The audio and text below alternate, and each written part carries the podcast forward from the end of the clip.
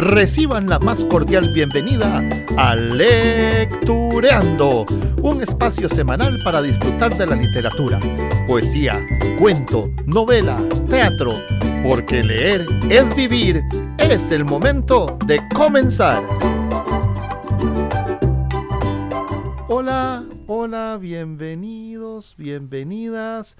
Amaral Sánchez, un servidor, actor, director de teatro, cineasta y apasionado de la lectura, los saluda con mucho cariño, eh, esperando que estén todos muy bien, quedándose en casa o desde donde me estén escuchando o viendo. Para los que están siguiendo esto por Facebook Live, pues es un gusto podernos encontrar eh, cara a cara nuevamente. Y para los que siguen solo en las plataformas de podcast, en Spotify, en Google Podcast, en Apple Podcasts y en Anchor FM y otras más, este, pues también es un gusto llegar hasta la intimidad de donde sea que me están escuchando para compartir con ustedes mi amor por la lectura. Porque leer es vivir. Tenemos a Celemora. So, Sofía Argüello, hola, qué, gusto verte por aquí conectada. Este, Natalie, Natalie conectada por la cuenta de Cele Mora, yo no sé si están las dos, Cele y Natalie. Este, en todo caso, muchas gracias a la niña Rosita que ha acogido este espacio eh, para usarlo como herramienta con sus estudiantes y lo ha recomendado porque definitivamente la lectura es un tesoro, es un regalo que hay que heredarle a nuestros hijos, a nuestros alumnos, a nuestras nuevas generaciones y espero estar aportando un granito de arena en eso. El otro gran agradecimiento que quiero dar es a mis auspiciantes de Best Computers Costa Rica.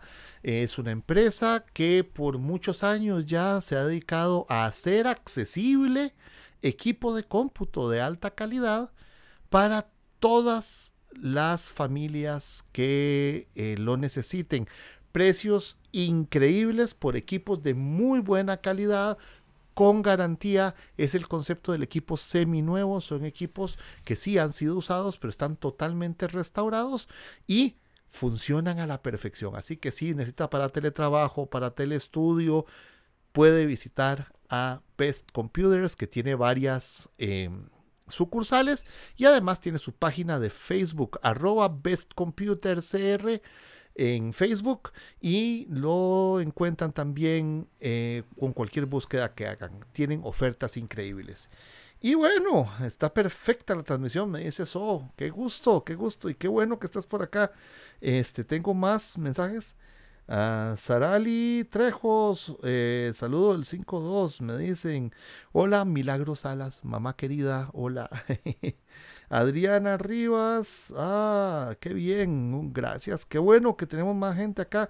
Esteban Angulo, eh, tenemos también el gusto de compartir hoy escritos de otro de mis autores favoritos. Ya saben que yo me estoy dando ese gusto, pero sin embargo, si ustedes quieren que lea algo o a un, autor o un libro específico en esta media hora para la lectura semanal, déjenmelo en la caja de comentarios también. Ya tengo un par de peticiones ahí que estoy reservando para un poco más atrás, pero este ya por ejemplo me han pedido que lea de 100 años de soledad y de otros eh, libros en específico y de autores. Entonces vamos a intentar complacer también. Esperamos que esto se mantenga más allá de este estado excepcional de la pandemia. Siempre es bonito encontrarnos para disfrutar de los libros. Y ya, no más preámbulos, no más introducciones, eh, no más eh, derivar y distanciarnos del tema que nos atañe hoy. Hoy vamos a leer un fragmento de este libro que se llama Fundación de Isaac Asimov. Este es eh, un tesoro de la ciencia ficción. Es una novela. No solo es una novela, es la primera de una trilogía que después se convirtió en cinco libros que terminaron siendo siete, que se llama El ciclo de la fundación, la saga de la fundación. Y este es increíble, es de las cosas más alucinantes que he leído yo en ciencia ficción. Pero ¿quién fue Isaac Asimov? es una figura muy, muy interesante porque eh, hay una cosa que es buena. Hola, Esteban Mata. Jay, qué bien, compañero. Gracias por estar por acá. este, hay una cosa muy interesante con Isaac Asimov, pero tenemos tal vez que definir qué es realmente la ciencia ficción. Hay muchas cosas que la gente considera ciencia ficción que son ficción ambientada en el espacio. Ficción, eh, por ejemplo, la famosa Guerra de las Galaxias, no puede ser considerada ciencia ficción. Para hacer ciencia ficción se necesita que haya una proyección real de eh, un hecho científico verdadero y comprobable. Entonces, ¿qué es lo que hace tan interesante a don Isaac Asimov, que nació como Isaac Yudovich Asimov en Rusia el 20 de diciembre del 1919, o sea, el año pasado se cumplió el centenario del nacimiento de Isaac Asimov, eh, que él fue escritor, pero también fue profesor de bioquímica en la Universidad de Boston, en la Facultad de Medicina. Hola Lucía Badilla y además este, fue un gran divulgador científico y no solo escribió ciencia ficción y relatos y novelas, sino que también escribió libros científicos y escribió libros históricos y en algunos casos cruzaba todo. Por ejemplo, hay un libro, dos libros muy interesantes que tiene Isaac Asimov que eh, son el Antiguo y el Nuevo Testamento, según Isaac Asimov, donde él trata de ubicar históricamente y dar las razones científicas de muchos de los hechos de eh, la Biblia. Y es muy interesante porque no lo hace para desestimar nada. Lejos está tratando de comprobar si las referencias se refieren a algo que se puede visitar y se puede conocer científicamente en la actualidad. Es muy, muy interesado. Muy, muy interesante. Santiago, que estás ahí conectado para eh, tu sesión con la profe. Muy bien, muy bien. Este, ¿qué más tenemos sobre Isaac Asimov? Era un hombre con un amplio conocimiento de las ciencias naturales y de era realmente considerado un genio. Su coeficiente intelectual era muy alto. Carmen Polanco, hola. Este y eh, además tenía un interés por las humanidades muy grande eh, que se vuelca en todos sus libros. Eh, hay un dato muy curioso, es que firmó de, como autor más de 500 volúmenes entre historia, divulgación científica y ciencia ficción y otros escritos fantásticos. Y además unas 9000 cartas y postales. un hombre que escribió y escribió y escribió y escribió eh, cantidades industriales de, cosas. Y eso es poco el autor que logra ser tan prolífico.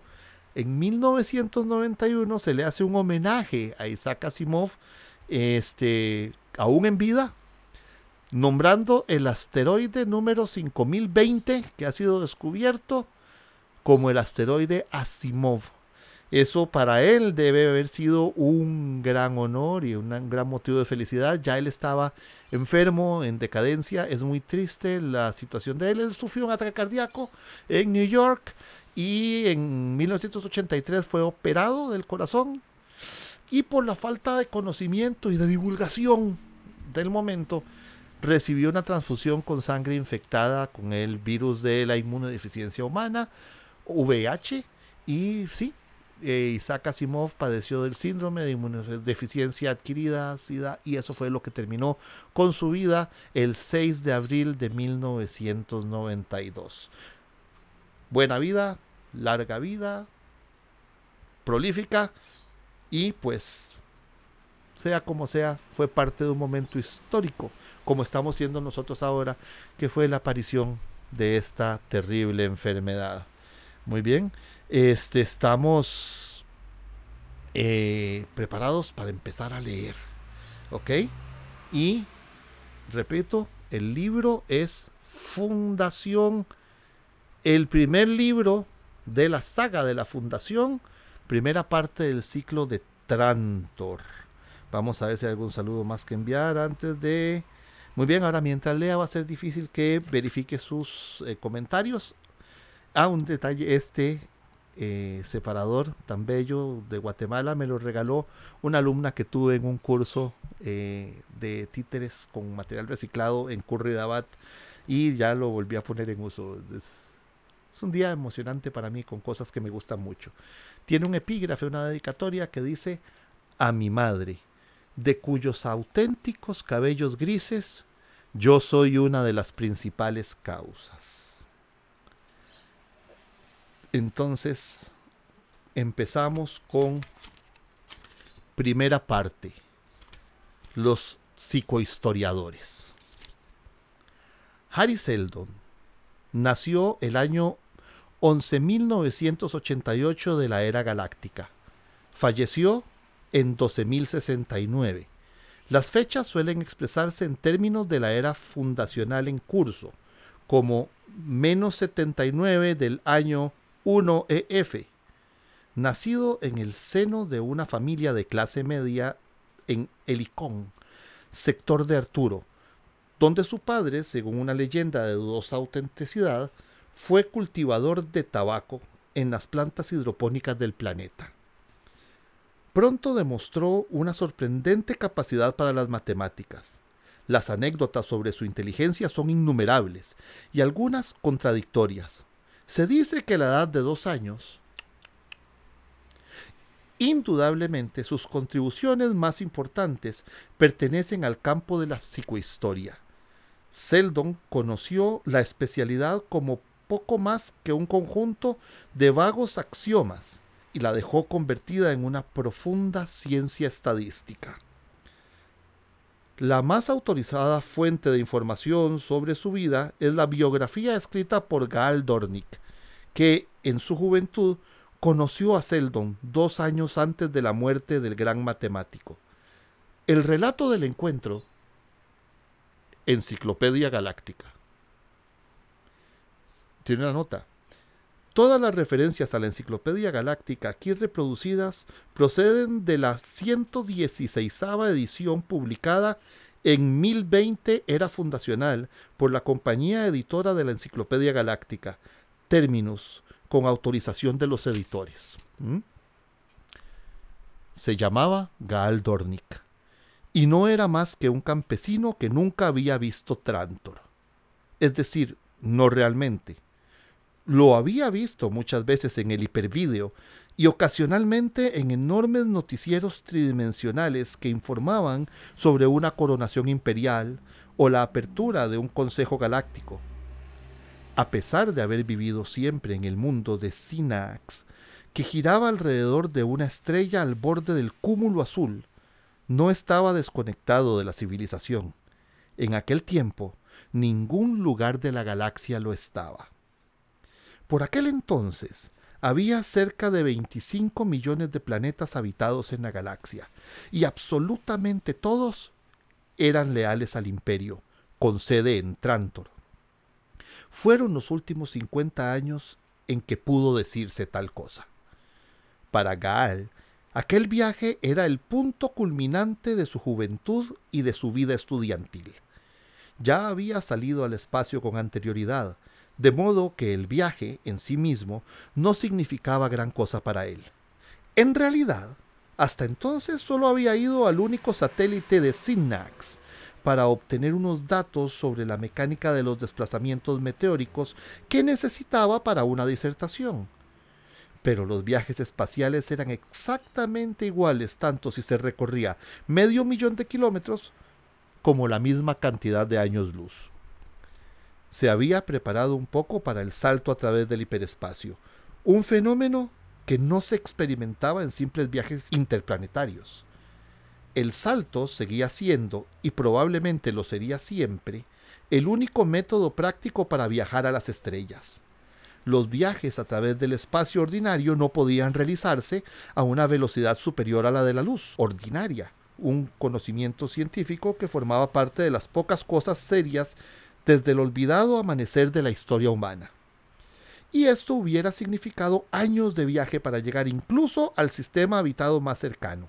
A través del hiperespacio, esa inimaginable región que no era ni espacio ni tiempo, ni materia ni energía, ni algo ni nada, se podía atravesar la galaxia en toda su longitud en el intervalo comprendido entre dos instantes de tiempo. Gal había esperado el primero de estos saltos con el temor contraído en la boca del estómago, y no resultó ser más que una insignificante sacudida, una conmoción interna sin importancia que cesó un instante antes de que pudiera darse cuenta de haberla sentido. Eso fue todo. Y después de eso, solo quedó la nave, grande y brillante, la fría producción de doce mil años de progreso imperial, y él mismo, con su doctorado de matemáticas recién obtenido y una invitación del gran Harry Seldon para ir a Trantor y unirse al vasto y algo misterioso proyecto Seldon. Lo que Gal aguardaba, después de la decepción del salto, era contemplar Trantor por primera vez. No dejaba de entrar en el mirador. Las láminas de acero se enrollaban en determinados momentos y él simplemente estaba allí, contemplando el frío brillo de las estrellas, admirando el increíble enjambre nebuloso de un racimo de estrellas, como una conglomeración gigante de luciérnagas sorprendidas en pleno vuelo y detenidas para siempre. En cierta ocasión vio el frío humo de color blanco azulado de una nebulosa a cinco años luz de la nave, que se extendía sobre la ventanilla como una mancha de leche distante. Llenaba la habitación de un matiz helado y desaparecía de la vista dos horas después tras un nuevo salto. La primera visión del sol de Trantor fue la de una mota dura y blanca, perdida completamente en una miríada de otras iguales, y sólo reconocible porque estaba señalada en la guía de la nave. Las estrellas eran numerosas ahí, en el centro de la galaxia, pero a cada salto su brillo se incrementaba, haciendo que el resto se apagara, se enrareciera y empalideciera. Un oficial se acercó diciendo, el mirador estará cerrado durante el resto del viaje. Prepárense para aterrizar. Gal le siguió y agarró la manga del uniforme blanco con el distintivo de la nave espacial y el sol del imperio. Preguntó, eh, no, ¿no podrían dejarme? Me, me gustaría ver Trantor. El oficial sonrió y Gal se sonrojó ligeramente. Se le ocurrió pensar que hablaba como un provinciano. El oficial dijo, Aterrizaremos en Trantor mañana por la mañana. Me refería a que quiero verlo desde el espacio. Ah, lo siento muchacho. Si esto fuera una nave de recreo no habría inconveniente, pero estamos bajando en picado de cara al sol. Seguramente no te gustaría quedarte ciego, quemado y afectado por la radiación todo al mismo tiempo, ¿verdad? Gal se alejó de él. El oficial siguió hablando. De todos modos, Trantor no sería más que una mancha gris, muchacho. ¿Por qué no haces un viaje espacial turístico cuando llegues a Trantor? Son baratos. Gal miró hacia atrás. Muchísimas gracias. Era infantil sentirse decepcionado, pero el infantilismo afecta casi con la misma facilidad a un hombre que a un niño, y Gaal tenía un nudo en la garganta. Nunca había visto Trantor extendido ante él en toda su magnitud, tan grande como la vida, y no había creído tener que aguardar aún más. Ese fue el uno. Ahora, vamos a ver algún saludo, algún algo, ¿no? ¿Estamos bien? Muy bien, seguimos. Dos. La nave aterrizó en medio de numerosos ruidos hubo el lejano silbido de la atmósfera hendida que se deslizaba a lo largo del metal de la nave. Hubo el monótono zumbido de los acondicionadores que luchaban contra el calor de la fricción y el rugido más amortiguado de los motores que aminoraban la velocidad. Hubo el sonido humano de hombres y mujeres que se amontonaban en las salas de desembarco y el crujido de grúas que levantaban el equipaje el correo y el cargamento hasta el gran eje de la nave, desde donde más tarde serían trasladados a las plataformas de descarga. Gal experimentó una ligera sacudida indicadora de que la nave había dejado de moverse con independencia propia. La gravedad de la nave hacía horas que daba paso a la gravedad planetaria. Miles de pasajeros habían estado pacientemente sentados en las salas de desembarco que se balanceaban con suavidad a impulsos de campos de fuerza, para acomodar su orientación a la dirección cambiante de las fuerzas gravitacionales. Ahora descendían lentamente por las rampas que les llevarían a las grandes y abiertas compuertas. El equipaje de Gaal era mínimo. Permaneció junto al mostrador mientras lo examinaban rápida y expertamente y lo ordenaban de nuevo. Su visado fue inspeccionado y sellado. Él no prestó atención a nada. Aquello era Trantor. El aire parecía un poco más denso y la gravedad algo mayor que en su planeta de Sinnax, pero ya se acostumbraría. Se preguntó si llegaría a habituarse a la inmensidad. El edificio de desembarco era enorme. El techo se perdía en las alturas. Gaal pensó que las nubes casi podían formarse debajo de su inmensidad. No vio ninguna pared, solo hombres y mostradores y el suelo convergente que desaparecía a lo lejos. El hombre del mostrador habló de nuevo. Parecía molesto, dijo. Siga adelante, Dornick. Tuvo que abrir el visado y volver a mirarlo para acordarse del nombre. Gaal, preguntó. ¿Dónde? ¿Dónde?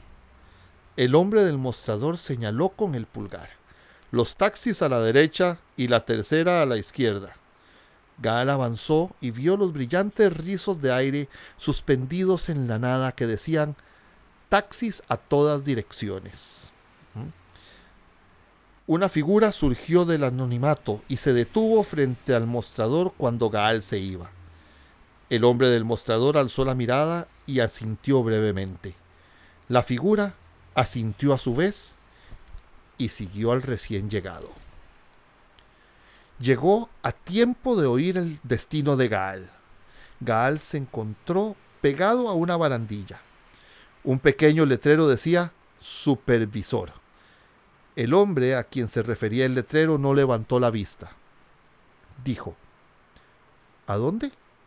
Gaal no estaba seguro, pero incluso unos segundos de vacilación significarían una cola de varios hombres detrás de él. El supervisor levantó la mirada. ¿A dónde? Los ahorros de Gaal eran escasos, pero solo sería una noche y después tendría un empleo. Trató de aparentar indiferencia. A un buen hotel, por favor. El supervisor no se impresionó. Todos son buenos. Nómbreme uno. Gaal dijo desesperado. El que esté más cerca, por favor. El supervisor apretó un botón. Una delgada línea de luz se formó en el suelo, retorciéndose entre otras que brillaban y se apagaban en diferentes colores e intensidades. Gaal se encontró con un billete en las manos. Brillaba débilmente. El supervisor dijo, uno con doce. Gaal rebuscó unas monedas. Dijo, ¿por dónde he de ir? Siga la luz. El billete no dejará de brillar mientras vaya en la dirección correcta. Gaal levantó la vista y empezó a andar. Había centenares de personas que se deslizaban por el vasto suelo, siguiendo su camino individual, esforzándose en los puntos de intersección para llegar a sus respectivos destinos. Su propio camino se terminó. Un hombre con un deslumbrante uniforme azul y amarillo, hecho de plastotextil a prueba de manchas, se hizo cargo de sus dos bolsas. Línea directa al Luxor, dijo. El hombre que seguía a Gaal lo oyó.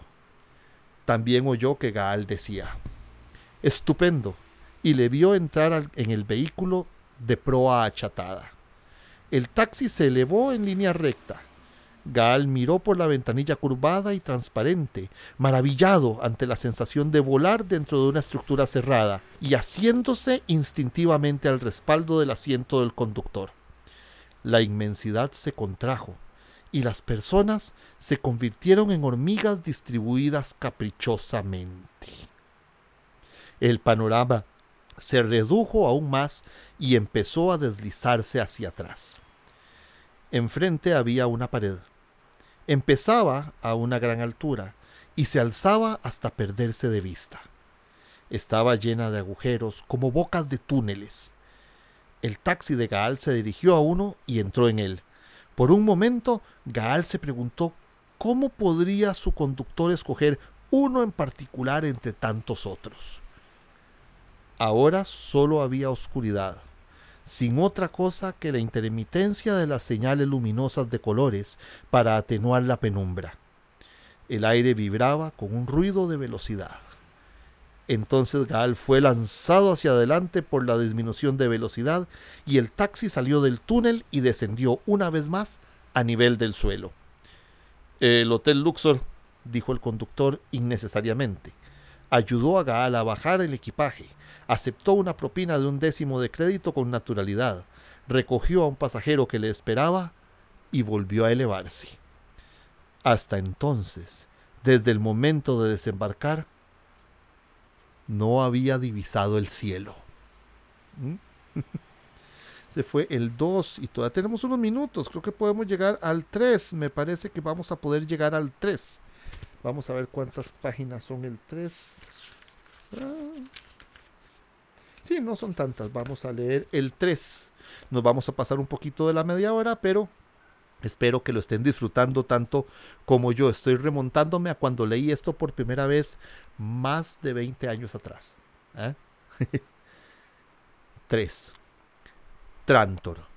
Al comienzo del decimotercer milenio, esta tendencia alcanzó su punto culminante. Como centro del gobierno imperial durante ininterrumpidos centenares de generaciones y localizado como estaba en las regiones centrales de la galaxia, entre los mundos más densamente poblados e industrialmente avanzados del sistema, no pudo dejar de ser el grupo humano más denso y rico que la raza habría visto jamás. Su urbanización, en progreso continuo, había alcanzado el punto máximo. Toda la superficie de Trantor, 1.200 millones de kilómetros cuadrados de extensión, era una sola ciudad. La población en su punto máximo sobrepasaba los 40 mil millones. Esta enorme población se dedicaba casi enteramente a las necesidades administrativas del imperio y eran pocos para las complicaciones de dicha tarea. Debe recordarse que la imposibilidad de una administración adecuada del Imperio Galáctico bajo la poca inspirada dirección de los últimos emperadores fue un considerable factor en la caída. Diariamente, flotas de decenas de miles de naves llevaban el producto de 20 mundos agrícolas a la mesa de Trantor. Su dependencia de los mandos exteriores en cuanto a alimentos y, en realidad, todas las necesidades de la vida, hicieron a Trantor cada vez más vulnerable a la conquista por el bloqueo.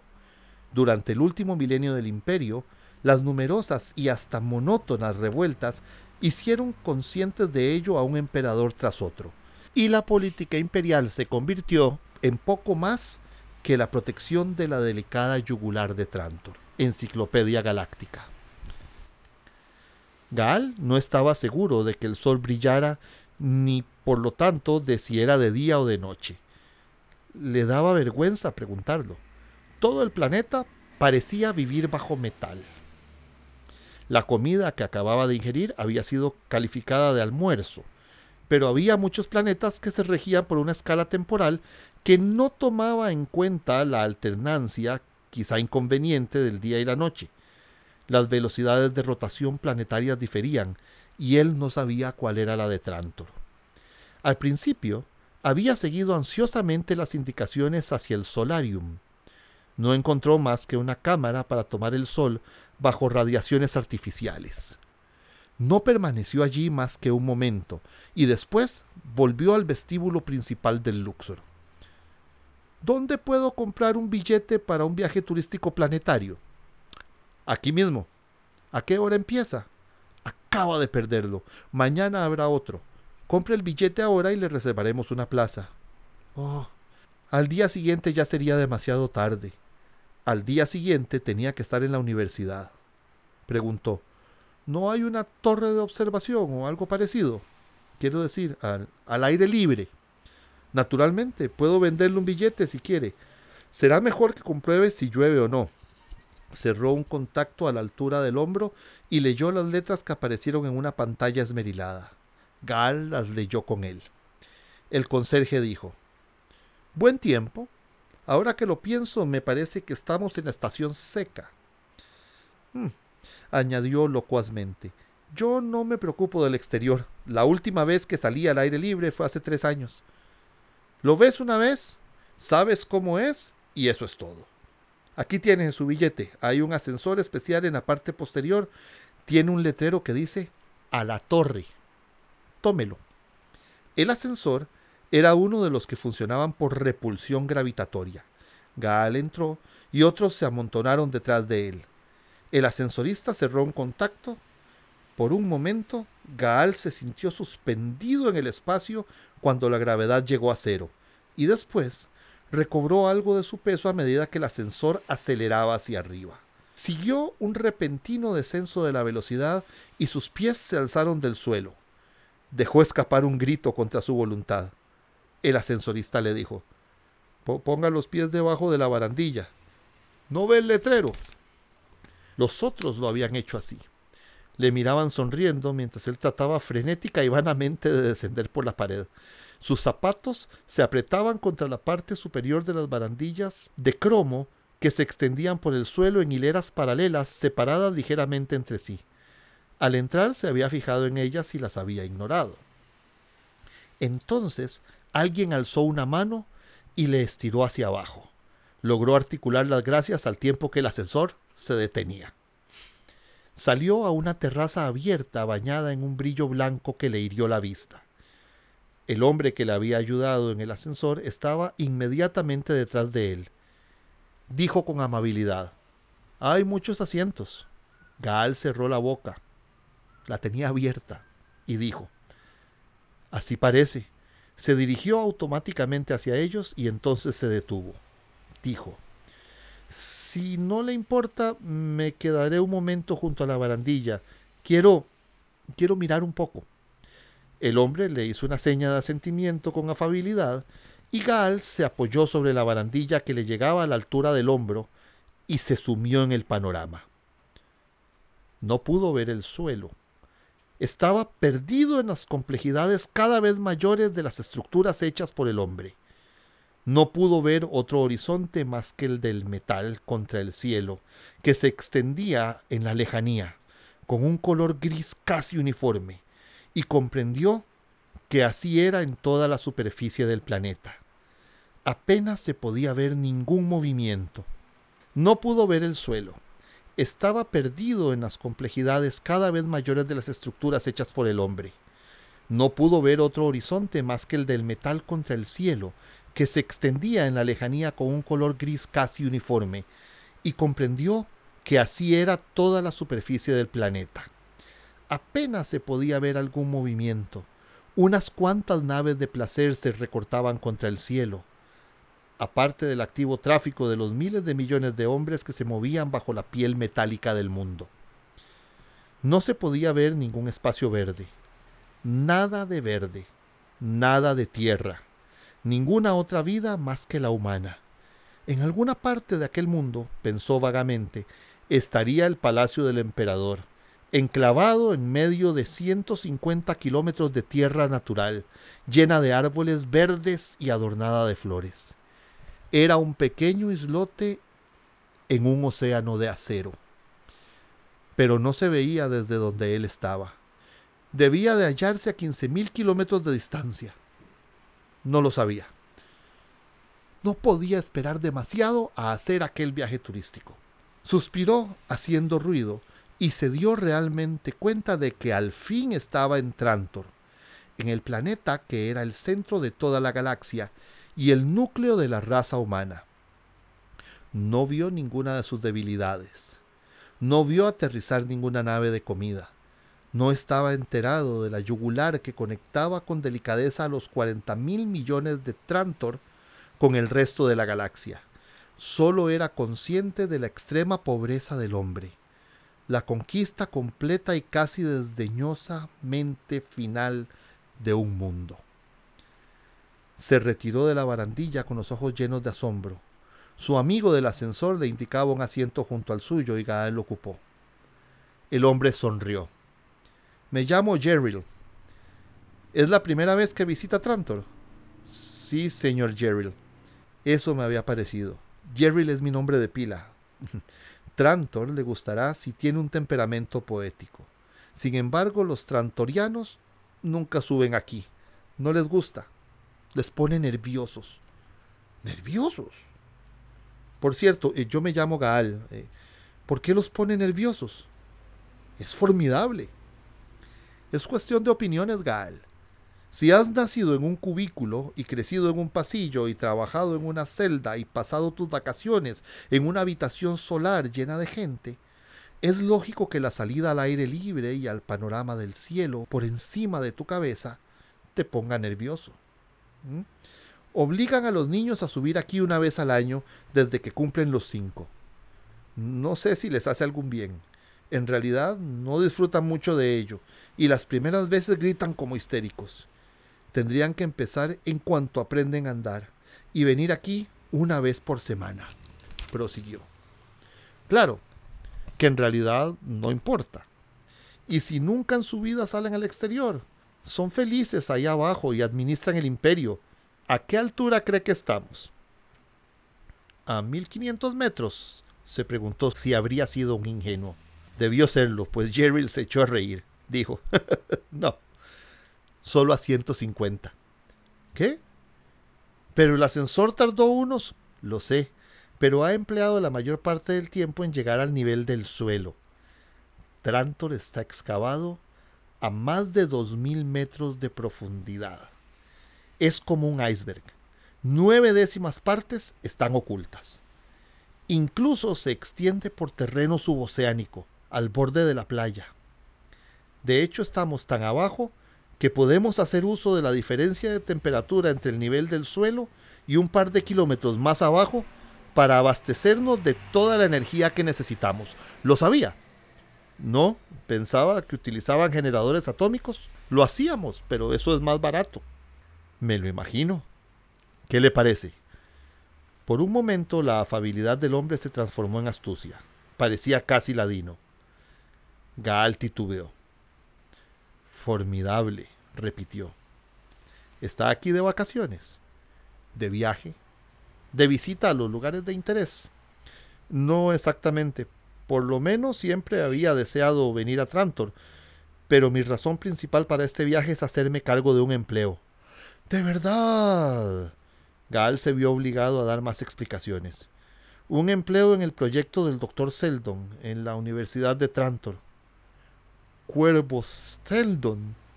No, no, yo me refiero a Harry Seldon, el psicohistoriador Seldon. No conozco a ningún cuervo Seldon. Harry es el que yo quiero decir, le llaman cuervo. Es una especie de jerga, ¿saben? Eh, no deja de predecir el desastre. De verdad, Gaal estaba literalmente asombrado. Seguramente usted debe saberlo. Jerry no sonreía ha venido para trabajar con él, ¿no? Bueno, sí, soy matemático. ¿Por qué predice el desastre? ¿Qué clase de desastre? ¿Y a usted? ¿Qué le parece? No, no, tengo ni la menor idea. He leído los documentos publicados por el doctor Seldon y su grupo. Versan sobre teoría matemática. Los que publican, sí. Gal se sintió molesto. Dijo, Bien, vuelvo a mi cuarto. He estado encantado de conocerle. Jerry alzó la mano indiferentemente en señal de despedida. Gaal encontró a un hombre aguardándole en su habitación. Por un momento la sorpresa le impidió pronunciar el inevitable ¿Qué hace usted aquí? que acudió a sus labios. El hombre se levantó. Era viejo y casi calvo, y cojeaba ligeramente, pero tenía los ojos penetrantes y azules. Soy Harry Seldon, dijo un instante antes de que el perplejo cerebro de Gaal recordara su rostro por las muchas veces que lo había visto en fotografías. Qué bonito narra Asimov, ¿verdad? Qué, qué interesante. qué no sé, eh, alucinante este mundo que nos pinta y sin embargo, qué tan posible, qué tan familiar. Un planeta todo cubierto de ciudad, ¿se pueden imaginar eso? ¿Quién podría, verdad? Hasta que ve Nueva York desde el aire, hasta que ve eh, Ciudad de México, hasta que vuela y ve las grandes extensiones deforestadas. Tremendo. Y lo que sigue es maravilloso. Isaac Asimov realmente era un genio de la ciencia ficción. Esta trilogía y bueno, toda la saga de siete libros es formidable, formidable. Por favor, léansela, háganse el favor de leerla. Además, ya vieron, es una lectura muy amena. Ya habíamos leído de otro de los maestros de la ciencia ficción, de Ray Bradbury. Es un poco más rebuscado de lenguaje, un poco más eh, denso, un poco más eh, oscuro incluso. Esta está pletórica de aventuras y es increíble, es increíble y es un retrato también de los ciclos de las civilizaciones. Eh, no les digo más para no hacerles spoiler. ¿A quién tenemos por aquí? Ah, ¿A quién tenemos por acá para ver qué más podemos eh, conversar? Bueno, parece que estamos los que estábamos, em, pues les quiero agradecer mucho que se hayan conectado hoy una vez más. A los que regresan, bienvenida a los que vinieron por primera vez.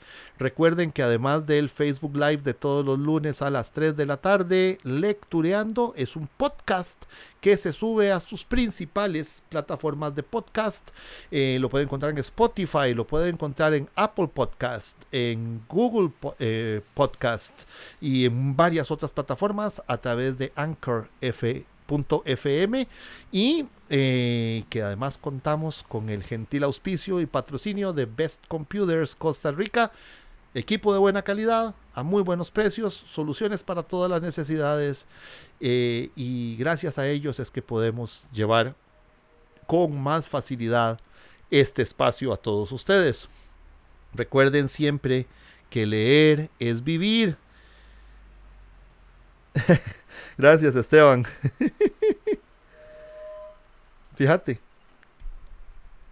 Sí, sí, sí, es, es, es, increíble, es increíble. La narrativa de, de, de Asimov es, fresca, es chispeante, a mí me, me, gusta muchísimo.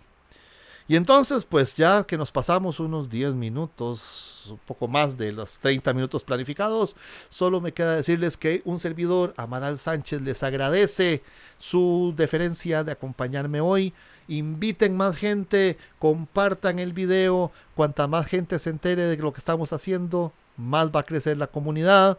Eh, dejen en sus comentarios si quieren alguna lectura en específico. Y no olviden que leer es vivir y por eso nos vemos el próximo lunes para un nuevo Lectureando. Muchas gracias por acompañarnos en otro Lectureando. Si lo disfrutó, síganos y deje sus comentarios.